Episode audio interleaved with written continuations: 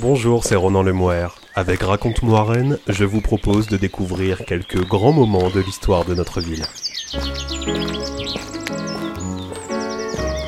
Flâner au avec son jardin botanique, son orangerie, sa volière, son théâtre de verdure, c'est faire un bond de 150 ans dans le passé, tant le parc d'aujourd'hui est resté fidèle au plan de son créateur Denis Buller.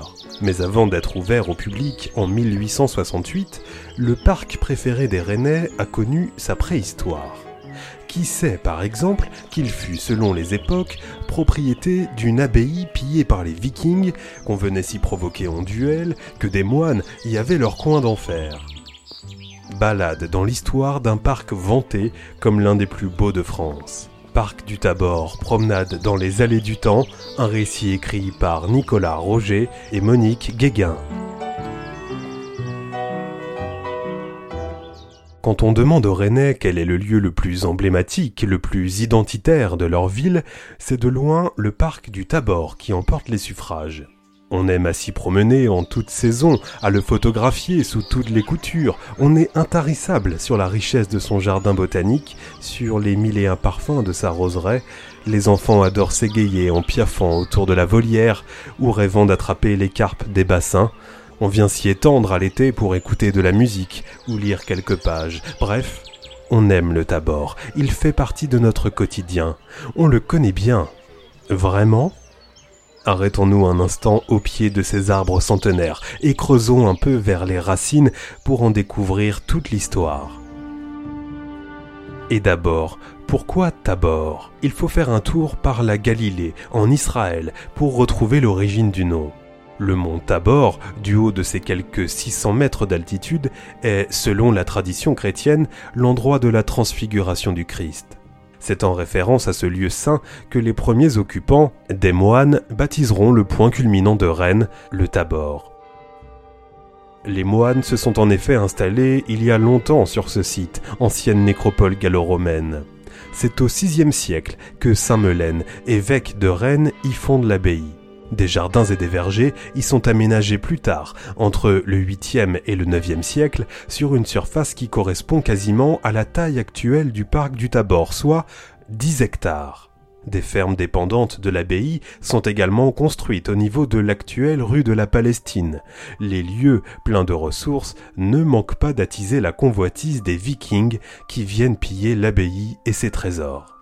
Autre motif de convoitise, plus pacifique celui-là, quand vient l'époque moderne, les habitants ont bien envie de profiter du charme des enclos monastiques et de jouir de ce grand jardin aux portes de la ville. Il est vrai que, jusque-là, seuls les moines y ont accès, et y ont même leur petit coin d'enfer. Au lendemain de l'incendie de 1720 qui ravagea Rennes, on fit aménager au Tabor une excavation qui devait servir de réservoir d'eau au cas où la ville serait à nouveau la proie des flammes. Elle n'eut jamais cet usage, mais les moines venaient s'y amuser à pêcher et à y faire de la barque. Un divertissement pas très catholique, selon l'évêque, qui interdit aussitôt aux moines d'y batifoler en s'exclamant Cet endroit-là, c'est l'enfer. Le nom est resté. Asséché après la Révolution, ce petit coin discret gardera encore un temps sa sulfureuse réputation, puisqu'on venait s'y provoquer en duel. Mais revenons à nos jardins. Il faut attendre le milieu du XVIIIe siècle pour que les moines daignent ouvrir les portes du Tabor. En 1750, ils acceptent, sous la pression, de partager enfin leur jardin secret, mais attention, uniquement aux hommes. Les temps changent avec la Révolution française. Les biens du clergé sont saisis et le Tabor devient propriété de la ville. Jusqu'à la première moitié du 19e siècle, le Tabor n'est pas encore un jardin public, mais le lieu est ouvert et le jardin botanique y est installé, raconte Gilles Brohan, responsable du service patrimoine de l'Office de tourisme de Rennes. Il sert de lieu d'étude pour les élèves de la faculté de médecine et les étudiants en botanique. Des professeurs renommés y participent à la classification des essences et des espèces. C'est alors un jardin scientifique, sans vocation contemplative. Les vergers continuent d'être exploités et il faut attendre le milieu du Second Empire pour que les jardins soient aménagés tels qu'on les connaît aujourd'hui. Ainsi, l'aménagement du parc et des jardins du Tabor commence véritablement en 1868. À l'époque, une ville digne de ce nom se doit d'avoir des espaces verts. La nature en ville est déjà très tendance et le futur Napoléon III a eu tout le loisir d'observer les jardins anglais lors de son exil britannique. Arrivé au pouvoir, il décide d'apporter des poumons verts dans les villes pour qu'elles respirent.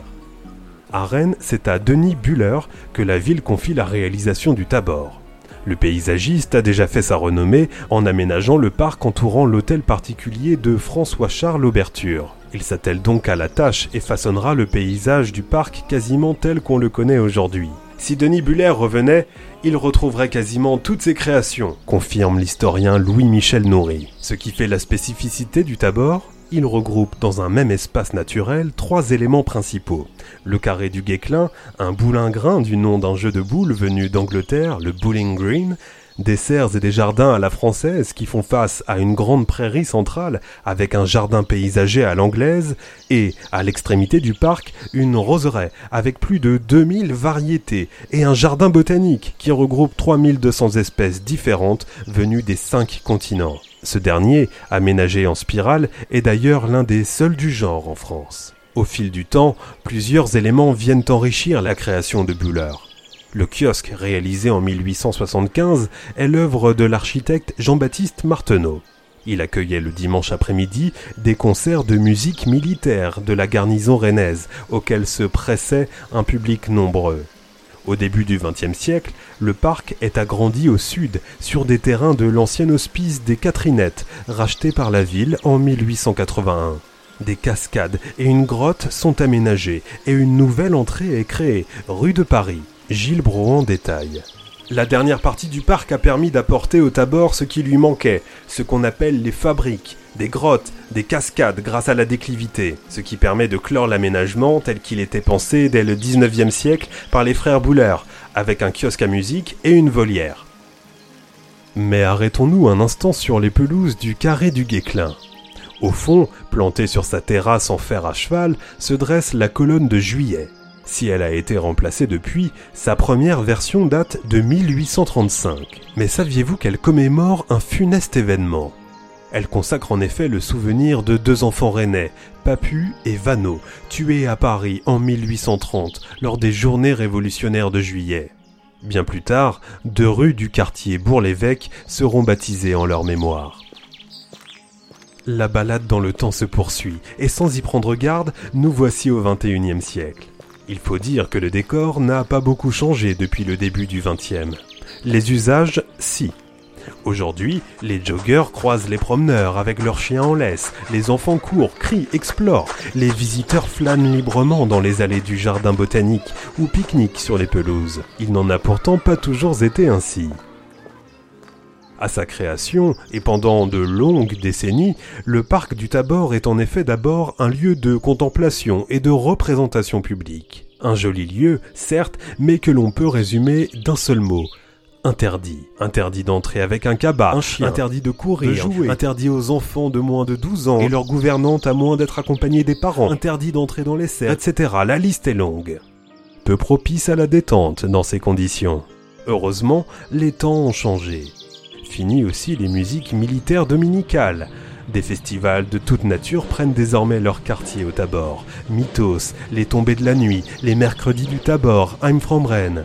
Des événements qui attirent un public toujours plus nombreux. Au début des années 2000, près de 100 ans après l'ouverture au public, c'est l'heure du check-up le diagnostic tombe.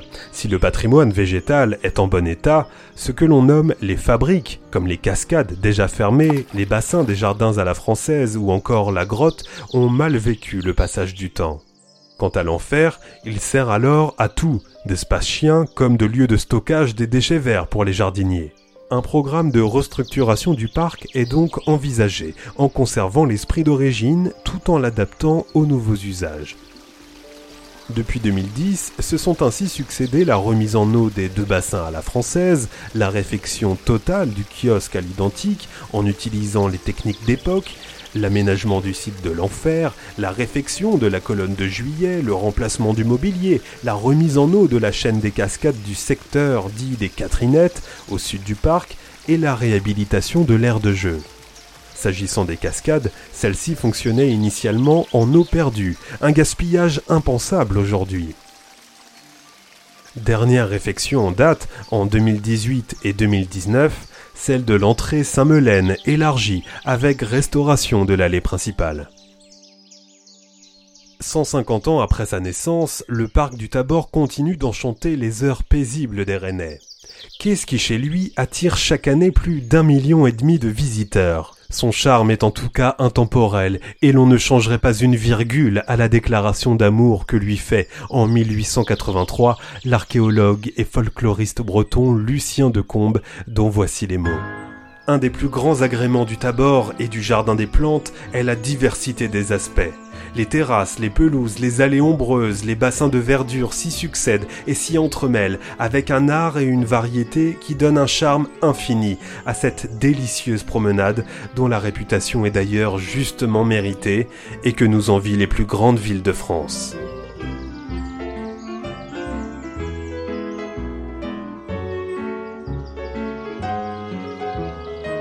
Parc du Tabor, promenade dans les allées du temps, un récit écrit par Nicolas Roger et Monique Guéguin. C'était Ronan Lemouer, à bientôt pour un nouvel épisode de Raconte-moi Rennes.